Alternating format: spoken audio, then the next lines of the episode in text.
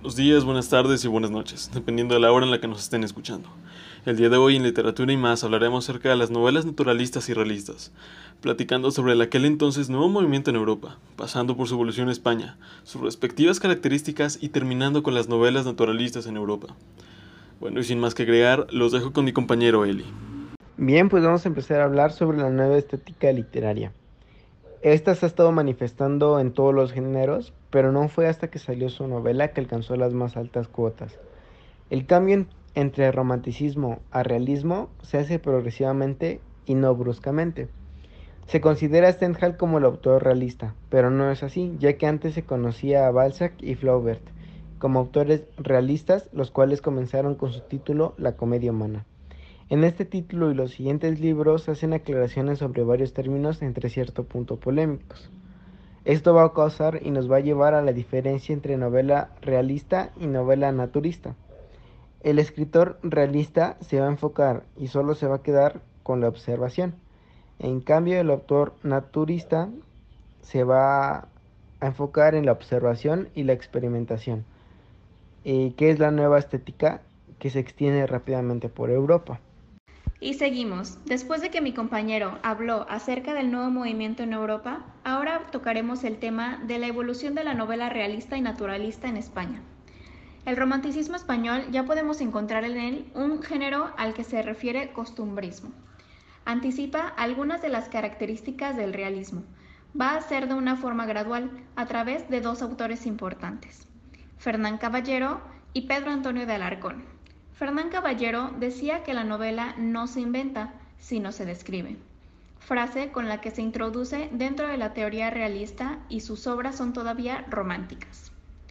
La novela de Fernán Caballero se define por la conjunción de tres rasgos, la ideología conservadora o antiprogresista, puesto que los personajes en sus novelas se caracterizan como liberales o demócratas.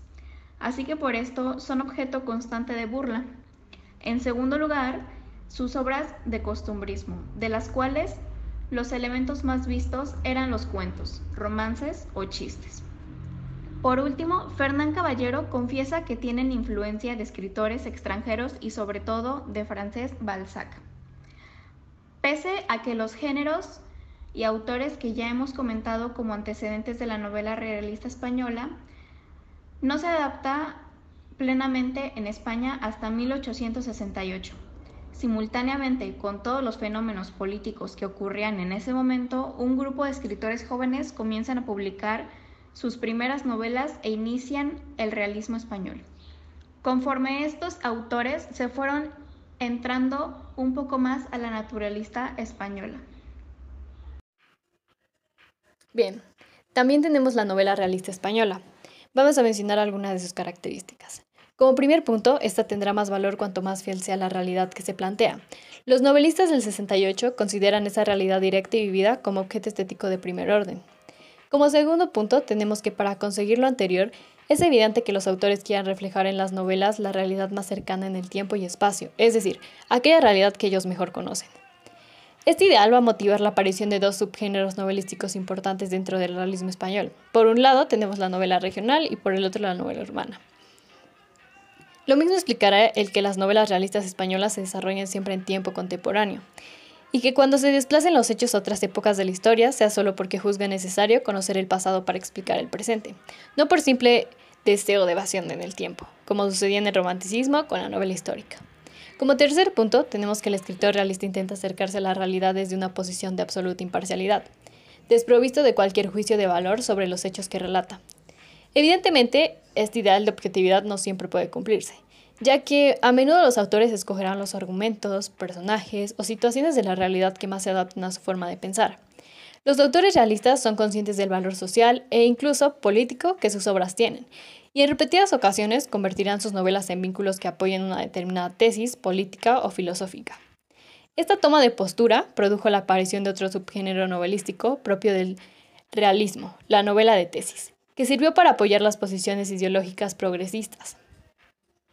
Como punto número 4 tenemos la, ideología de la época realista, la cual se va a valorar lo colectivo, el grupo social, los ambientes en los que el individuo se inscribe y desenvuelve.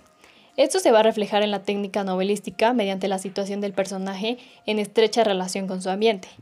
Poco a poco va a ir perdiendo importancia el individuo y ganando el grupo social. El personaje va a ser siempre un producto de ambiente, de un contexto humano y social que no puede descuidarse.